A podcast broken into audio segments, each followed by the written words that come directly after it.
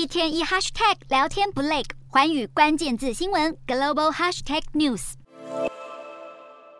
我国驻立陶宛代表黄军耀表示，台湾将投资一千万欧元，也就是台币三亿两千万，与立陶宛半导体业合作。消息获得路透社等外媒报道，而我国还会提供立陶宛二十多笔奖学金，用在相关技术培训。黄君耀强调，这并不是立陶宛允许台湾设立代表处的交换条件，而是因为两国愿意携手合作，强化面对专制国家对供应链造成的威胁。近来，在中国的强烈施压下，我国与立陶宛的外交关系反而大幅升温，双方互相成立官方代表处，并多次展开合作交流讨论。今年十月，立陶宛国会议员帕季格访台时，就呼吁台湾应该积极在立陶宛展开投资。事实上，去年十月，我国经贸代表团拜访立陶宛时，双方就签订了六项合作备忘录，涵盖半导体、生技、卫星等领域。今年一月，台湾还成立了两亿美元的中东欧投资基金，目前已经开始运作。七月，我国立法院院长游锡坤也到立陶宛进行访问，与立陶宛副议长会面，推动两国友好关系。不过，中国也对台湾和立陶宛的密切往来感到不满，双方的外交关系还因此降级。中国外交部发言人赵立坚则是按照惯例，敦促立陶宛应该恪守一个中国原则。